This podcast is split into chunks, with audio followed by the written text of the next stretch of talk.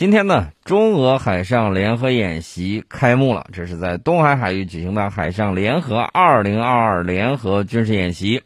那么我们看双方参与的这个兵力啊，我们的有导弹驱逐舰包头舰、济南舰，导弹护卫舰有滨州舰、盐城舰，综合补给舰高邮湖舰以及潜艇。潜艇大家可能会说，那在哪儿呢？肯定是在水下，对吧？固定翼的预警机、反潜巡逻机、舰载直升机等等。那么我们可谓精锐尽出啊！这个包头舰还是要给大家说一下的。包头舰呢是这个我们的零五二 D 型的导弹驱逐舰，而且这个服役时间呢还是比较紧紧紧挨着这个演习的啊。今年我看那个包头新闻网是五月十七号的时候，呃，报道说是零五二 D 型导弹驱逐舰幺三三包头舰服役。那么，考虑到报道配图为包头舰挂满旗的这个照片，所以说呢，我们大概啊，这个估计它可能就是今年的五月十七号左右。呃，这个外国人推测的是服役时间是去年的十二月二十八号，但是不可谓不新锐啊。为什么呢？因为到今天为止，他还没有满一周岁，所以说呢，这个舰是非常的新。然后呢，就直接去了，而且迅速形成的这个战斗力，这一点呢是让包括俄军在内，他也是比较吃惊的，太快了。这是我们的主力舰只，俄方参演的兵力主要包括这个瓦良格号导弹巡洋舰，呃，波沙什尼科夫海军元帅号大型反潜舰，完美号和阿尔达尔号护卫舰以及佩琴加号补给舰。那么这次演练的科目就比较有意思了，课题呢叫做联合维护海上安全，这个对于维护地区和世界的和平稳定有非常重要的意义啊。昨天我们刚给大家讲过，说日本最近跳得很高，又是搞三个文件很重要的，啊，又是要在这个琉球大量的部署军力，又是要在西南诸岛然后安放这个放那个。又是飞弹，又是这个东西，又是那个东西的，呃，这个想法很多啊，所以说不得不防。那你问我回应是什么？我昨天已经告诉大家了，我们的航母战斗群已经出发了啊，例行演练，不要惊慌失措啊。这个是给日本说的，不要有邦惊诧啊，不要天天唧唧歪歪。这个东西呢，得看看啊，家伙事儿到底是怎么样的。另外呢，我们细细跟大家掰扯一下这个。联合维护海上安全的具体科目，这个具体科目呢有联合风控，有临检拿捕啊，这个都比较常规。然后有一些科目就比较重要了，联合防空。联合防空这个事儿呢，怎么讲呢？是战略互信到了一定程度才可以联合防空。为什么呢？呃，因为这个防空这个领域啊是比较重要的，双方呢你得。对对方的这个东西有所了解，你才可以实现这种联合防空。那除此之外呢，还有就是联合反潜。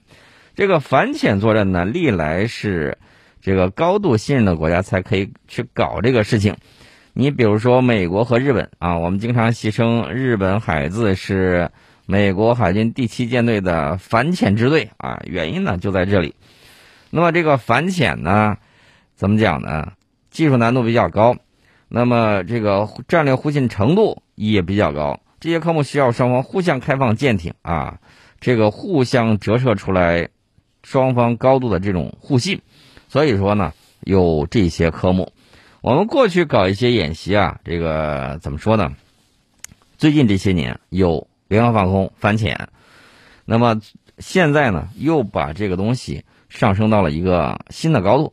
因为这个防空和反潜都是一个是难度比较高，我们也知道，经常会有这个日本的驱逐舰啊对后头高喊啊，太君，我们这个一切正常，啥也没发现。美国人鼻子都快气歪了，怎么了？已经那个潜艇突破重重防卫，已经来到航母身边了。你跟我说一切正常，呃，没有这个随口吐出一句这个八嘎，然后再。大耳刮子扇你脸上，那都算是好的。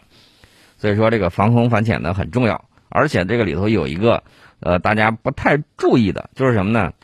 这个联合搜救啊，这个搜救它体现了一个问题，就是如果说己方的飞机啊，在这个战争之中，难免它可能会出问题。那这个对落水飞行员的这个搜救啊，当然也很重要，因为飞行员比飞机贵，这个大家都知道。所以说，你看这次这个演练，尤其是加强了这个防空和反潜的协同训练，这个是有助于应对来自传统和非传统安全领域的这个威胁。因为水面舰艇最担心的就是来自水下潜艇的攻击和来自空中平台的这个威胁。所以说，加强这两个科目训练呢，还是比较重要的。呃，另外呢，大家也注意啊，我们在演习的时候，经常会有一些鼻子特别灵的狗闻风而动。为什么呢？它会贴上来。哎，我想看一看呢，你们到底弄啥呢？呃，咱咱就不提到遮掩了，直接说吧，就是每日的见机啊，这个距离演习区比较近，我们呢，当然了，都会适应这种情况。为啥呢？会及时采取有效的这种措施，对它进行这种拦截，而这种拦截本身也是演习的一部分。你说不要钱的这种直接扑上来了，你不拿他练手，你拿谁练手？在哪儿都找不着这种好机会，人家出油、出人、出飞机、出军舰，来对你的这种日常的训练进行检验。你说哪儿找这种好事呢？对吧？所以说呢，这个坏事呢也能变成好事，真正的对抗才更具有实战性。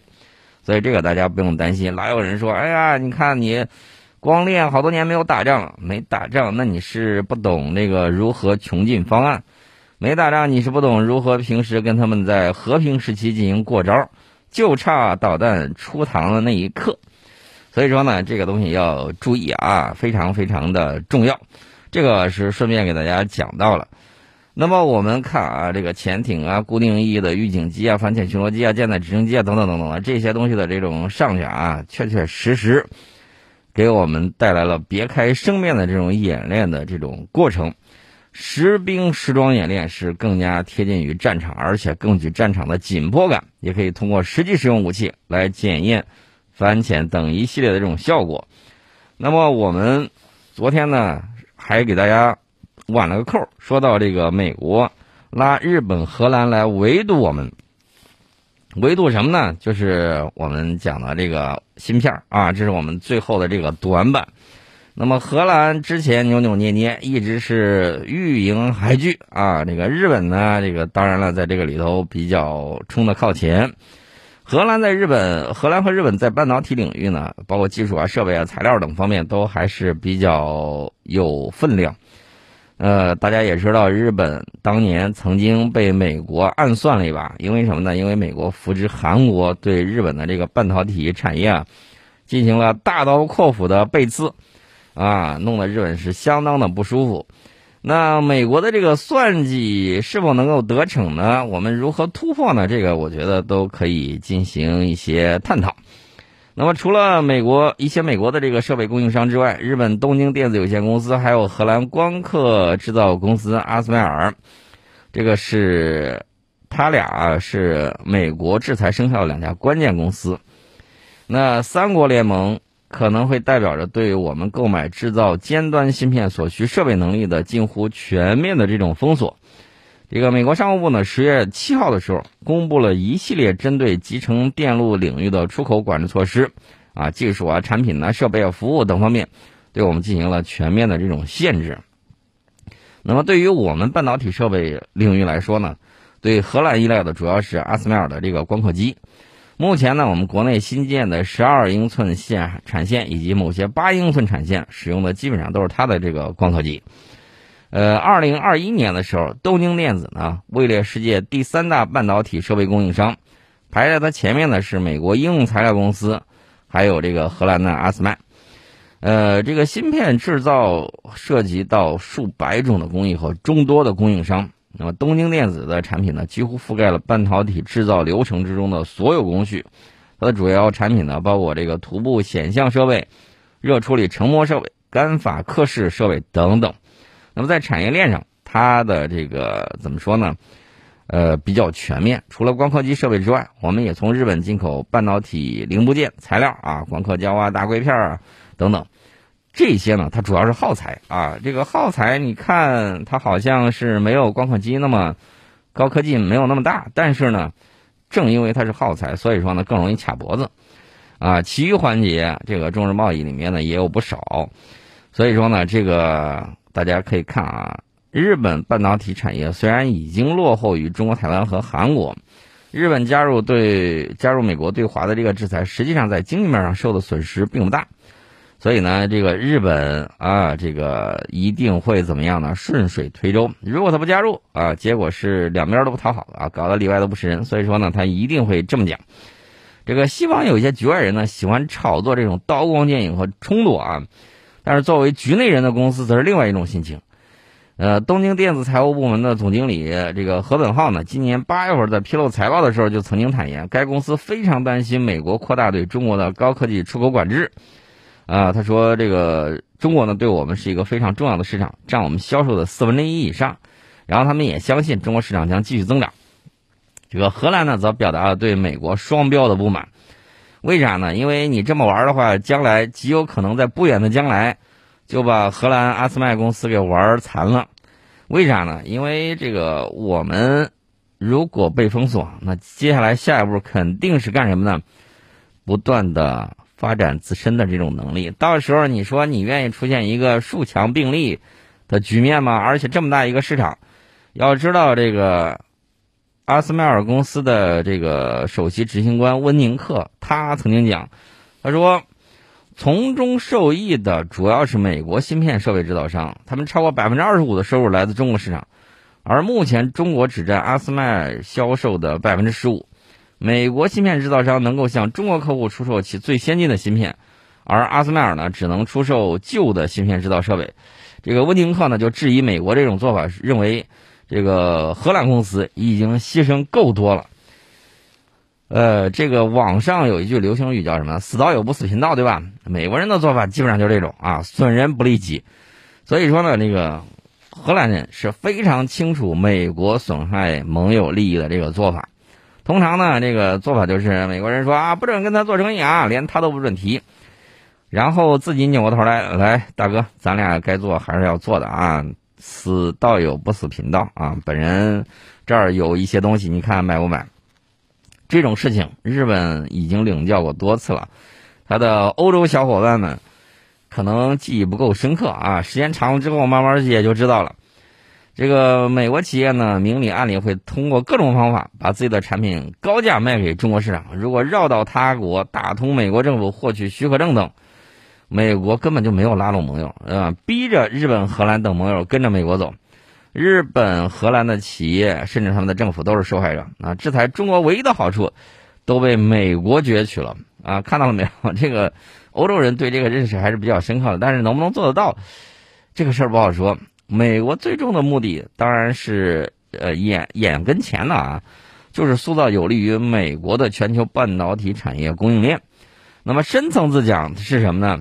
当然是对我们的这种遏制，对我们的这种封锁，能多持续一天，它就多持续一天；能缓解你进步的这个速度，它就缓解一下你进步的速度。那么这种打压做法会不会得逞呢？我认为不行啊。为什么这么讲呢？因为我。过去曾经给大家讲过啊，棍棒打不破经济规律。这个二零二一年的时候，荷兰阿斯麦尔公司卖给中国八十多台光刻机，今年预计至少也在八十台以上吧。那么我们去年和今年在建的这个半导体生产线超过二百条，到二零二五年，预计产能大概会达到我们需求的百分之七十左右，这基本上也就突破了美国的这种维度。所以说。荷兰的阿斯麦尔公司一点都不傻，他加紧向中国销售手中积压的光刻机。大家说这光刻机卖到别的地方，你卖哪儿啊？你卖到澳洲去？澳大利亚人说这这我也没这产业啊，弄不弄弄不熟练这种东西。你卖到非洲去，非洲兄弟们可能会说，我现在正忙着建设国家，正在积极进步，你再等等吧。你说还有哪儿用？欧洲，欧欧洲市场。就那么大，已经饱和了。你说卖到哪儿去？卖给日本？日本说我还手头上一堆东西呢，你买不买？卖到韩国去？我说，要不咱俩互换一下产业吧？东南亚，东南亚，东南亚说我们还在承接这个产业转移呢，这个太高端了，我们一时半会儿上不了手。那你说还有哪儿能卖？卖到中东去？中东王爷们肯定会说，我挣别的小钱钱啊，这个东西你搁我这儿弄，我也没那么多人呢。你说还有哪儿卖俄罗斯去？那你不是资敌吗？对不对？肯定干不成。那你说还能往哪儿卖？那没地方了啊！你这卖到美国去，美国厂商还说我还想卖到中国去挣钱呢啊！拉美拉美那块儿正闹腾着呢，你且等着吧。所以你总不能到南极洲卖给企鹅光刻机吧，对不对？这这个就是问题。所以说呢，这个除了政府层面之外，我们本身呢也应该寻求这个供应商的这种多元化，尤其是拓展非美供应体系。而且呢，我们要取得相应的这种进展啊，关键的国家、关键的企业、外交啊、市场啊、产业啊、民间啊等多种手段，来促成紧密合作啊，以开放和联合来应对孤立和制裁。最重要的就是，我们一定要把这个高端的技术牢牢的掌握在自己的手里头。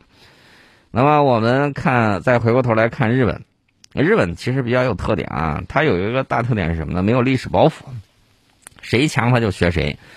你说的是四大主义，或者说他这个什么这个慕强，呃，我这么跟大家讲，世界上很多国家它都是慕强的啊。当年我们被打了一顿之后有点懵，为什么呢？因为我们作为千年老大帝国，这个包袱就比较重啊，在农业文明向工业文明转换的过程之中犹豫了，落后了。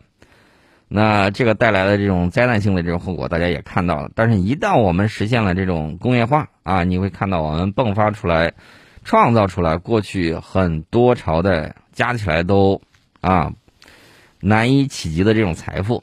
那么，日本呢，当时在工业化转型的时候占据了这个先机啊，转型比较坚决啊，在各个大国尚未完成工业化的前提之下，成为早期的工业国之一。虽然。它在列强里面，它的工业算是垫底儿的，但是呢，依然能吊打各个农业国，这个大家也能看见。日本的优势呢，就是工业化起步的比较早，比较坚决，但是弱点也很明显啊。这个弱点我曾经给大家讲过，就是日本呢，它缺乏战略纵深和人口基础。那么在第一次、第二次工业革命时期呢，由于科技发展早期阶段，工业的细分领域没那么多，百万甚至千万人口的国家呢就能够引领。到了第三次工业革命。就变成了什么呢？亿级人口工业国独领风骚啊！不错，正是美国。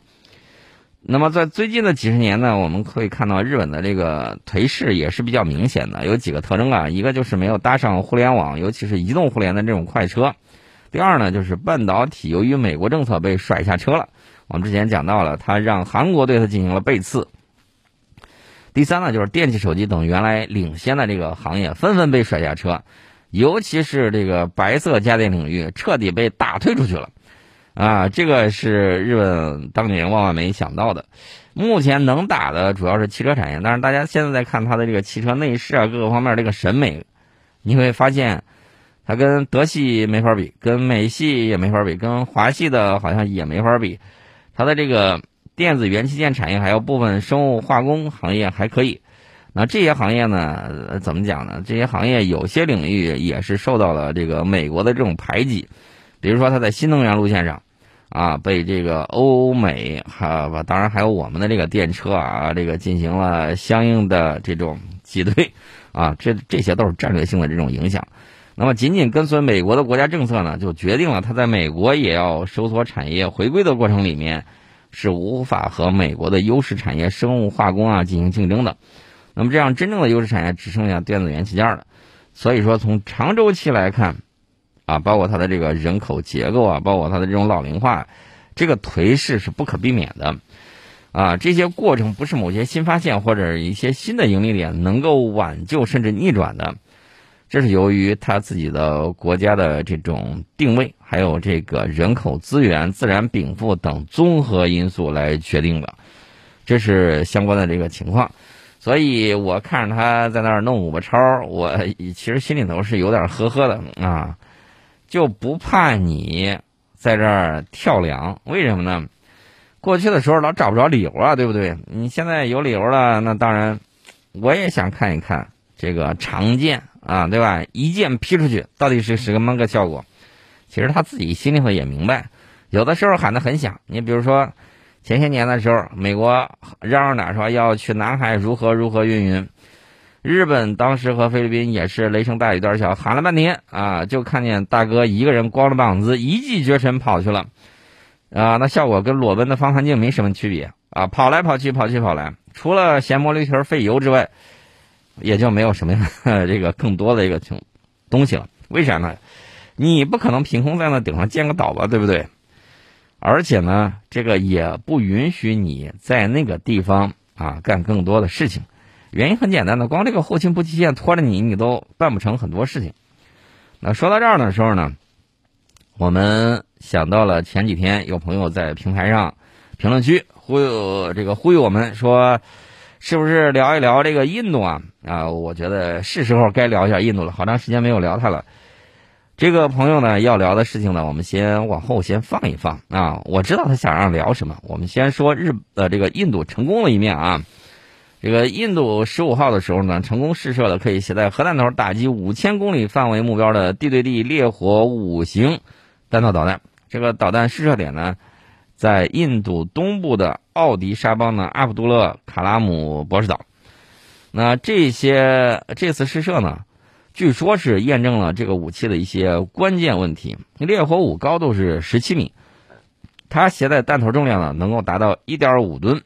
然后印度媒体直接就开诚布公啊，人家开门见山，一点这个含蓄都没有说，就是增强印度对华核威慑。然后呢，他说烈火五导弹的打击范围可以覆盖包括中国最北端在内的几乎整个亚洲及欧洲的一些地区。呃，这个印度去年十月份呢也进行了类似的这种导弹实验。然后印度媒体呢说，印度已经部署了烈火一、烈火一到烈火四导弹啊，这些型号的导弹射程呢。从七百公里到三千五百公里不等。这个印度呢一再强调它是洲际导弹，但是国际社会对它的作战能力表示质疑。主要原因呢有以下几点：一个是导弹的射程没有达到洲际弹道导弹的标准啊，烈火五导弹最大射程五千五百千米啊，这是没有达到洲际弹道导弹八千千米以上的射程要求。可能印度媒体会说，我只要能打到欧洲去，那不就说明我是洲际弹道导弹了吗？从一个州打到另外一个州，或者说我可以打到这个大洋洲，也算是达到了洲际。啊，这个甭管他自己怎么这个巧舌如簧啊，我只能这么讲，充其量也就是一枚远程弹道导弹，而非洲际导弹。另外一点呢，就是这个烈火五，它采用的是单一制导系统啊，这个单一制导系统呢。它制导水平就比较低啊，换句话说就是打击误差比较大。说了难听点的时候，就是它做布朗运动的可能性极高啊，丢失目标的可能性会更偏啊。如果是用常规弹头的话，这个东西可能基本上没有什么效果啊，让不远处啊，或者是让很远处的人看到了一枚巨大的烟火啊，可能是白日烟火，也可能是黑夜烟火。那还有什么可能性呢？就是说，它这个东西啊，呃，如果是核弹头，可能效果会好一些；如果是常规弹头的话，由于打击误差比较大，你基本上在战场上可以对它进行忽略不计。它这个制导水平是比较低的，因为其他国家的洲际弹道导弹使用的是复合制导系统，这个比烈火五的单一制导系统是要复杂、要高明很多。另外呢，就是它的这个小型化程度不足，这个东西啊。怎么说呢？你把它做大了，其实有的时候不太容易。你想把它往小里头做，有的时候更加不容易。大家还记得不记得我们的那个巨浪啊？我们的巨浪呢，它由这个陆基的啊，这个往那个潜射方面去改的时候，有的时候它就要受到这个艇，呃，潜艇的这个长度啊、高度啊等等诸方面因素的这种限制。你想达到相应的射程，还让把它小型化，这个就比较费劲了。这个小型化也是衡量洲际弹道导弹先进与否的重要指标。美俄的洲际弹道导弹早都实现小型化，比如说这个俄罗斯的亚尔斯洲际弹道导弹，这个重量呢是四十九吨，最大射程是一万一千千米，啊，可以可携带八到十枚核弹头。那相比之下，这个烈火五重量比人家大了一吨。最大射程五千五百千米，然后仅能携带一枚核弹头，这说明什么问题呢？印度在导弹发动机、弹体材料等方面呢，和美俄等国仍然有比较大的差距。换句话说，就是它哪怕打出去，怎么说呢？同样大小的这种核弹，可能当量都不一样啊！更不要说人家携带的这个重量比它要大，比它要多。呃，除此之外呢，说明它的这个分导式多弹头技术不成熟，影响它的作战水平。你甭看印度自己，呃，一发火箭二百多星，那上去东倒西歪的那个洋葱大小的卫星啊，土豆大小的卫星，包菜大小的卫星，在那东摇西晃，过不了两天就失去作用了。你说这除了向太空扔垃圾之外，它还有别的正事儿可以干吗？啊，这是个大问题。那么我们接下来呢，就要聊到一个很重要的事情了，就是前几天的时候，我记得那是十三号，中国人民解放军西部战区新闻发言人龙朝华大校呢，就我为东张地区例行巡逻发表谈话的时候指出，十二月九号，西部战区边防部队位于这个中印边境东段东张地区实控线中方一侧组织例行巡逻，遭到印军非法越线拦阻。我应对处置专业、规范有力，稳控现地局势。目前呢，中印双方已脱离接触。我们要求印方严格管控约束一线部队，与中方一道共同维护边境和平与安宁。那后来呢？这几天我们看到了这个印度呢比较低调的处理了东张边境冲突。那他到底是干了什么事儿？然后这个消息又是怎么爆出来的？大家呢，这个对这个东西呢是比较关心的。这个东张地区呢，位于中印边境东段啊。这个即便是按照那个非法的麦克买红线，这个地方也属于中国一侧。然后印军在边境地区一直采取的是什么政策呢？就是蚕食政策，不断占领战略制高点，设置哨所来蚕食我国的土地，并在此挑起事端。那这个大家注意啊，这次冲突发生之后呢？是印度媒体首先把它报道出来了，但是印度高层像国防部长辛格这些人，他们的讲话呢，表明还是希望把这个事情低调处理，啊，所以大家就明白印度媒体背后那些人到底想干什么事儿。印度的高层呢，希望是通过外交途径解决，而不是继续挑衅。当然了，如果他要继续挑衅的话，我们肯定会打得他头破血流。加拉万冲突之后呢，印军在某国军事情报系统。暗中支持之下，企图偷袭占领班公湖南岸的事情，绝对不会重演。我们不会在边界原则问题上退让。我们虽然不愿意扩大这个事态，有维护边境地区稳定的充分的善意，但是呢，大家注意到啊，我们这个是晚释放相关信息的一方，印方这次释放相关信息的过程也比较缓慢啊，释放方式相对模糊一些。呃，其实呢，我这么讲啊。跟中国一道维护边境地区的稳定，是最符合印度的国家利益。印度前一段时间大家也看到了，跟美国在中印边境地区进行了联合军演，不知道得了多少的这种好处啊？估计是动一动，意思意思啊，也有这方面的这个意图在里面。不能说这个美方给了你大量的这种钱财啊，给了你大量的钱物。给了你大量的支持，你连动都不带动呢，这好像也说不过去。所以说呢，那个印度的这个情况呢，大家自己看一看。那么，只要边境争议继续存在，发生线地摩擦冲突的风险就难以根本消除。所以说呢，希望印方能够相向而行，不要一意孤行。